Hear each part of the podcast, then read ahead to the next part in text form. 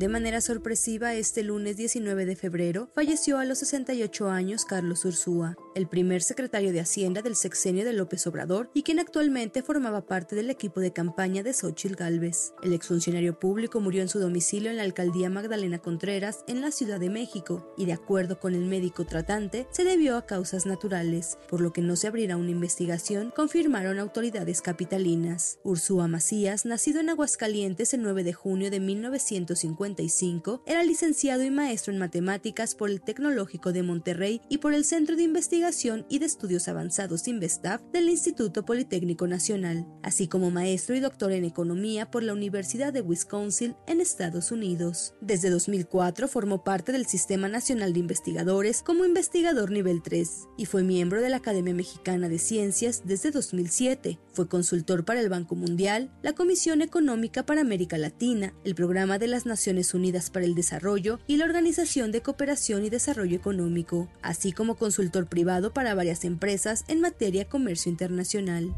Carlos Ursúa fue el primer titular de la Secretaría de Hacienda y Crédito Público durante el actual gobierno del presidente Andrés Manuel López Obrador, con quien ya había trabajado en el entonces Distrito Federal del 2000 al 2003, cuando se desempeñó como secretario de Finanzas. Ocho meses después de iniciado el actual sexenio, Carlos Ursúa Macías renunció a su cargo como secretario de Hacienda, tras argumentar discrepancias en materia económica con el presidente López Obrador y calificar de inaceptable la imposición de funcionarios sin conocimiento de la Hacienda pública. Incluso el mismo López Obrador reveló que tuvo diferencias con Ursúa por la elaboración del Plan Nacional de Desarrollo, como también Ursúa las tuvo con el entonces jefe de la oficina presidencial, Alfonso Romo con el exdirector del IMSS Germán Martínez y con la entonces directora del SAT Margarita Ríos Farjat. Tuve diferencias con él, yo lo respeto mucho, pero estamos en un proceso de transformación, aquí no se oculta nada, no es que salió del gobierno por motivos de salud.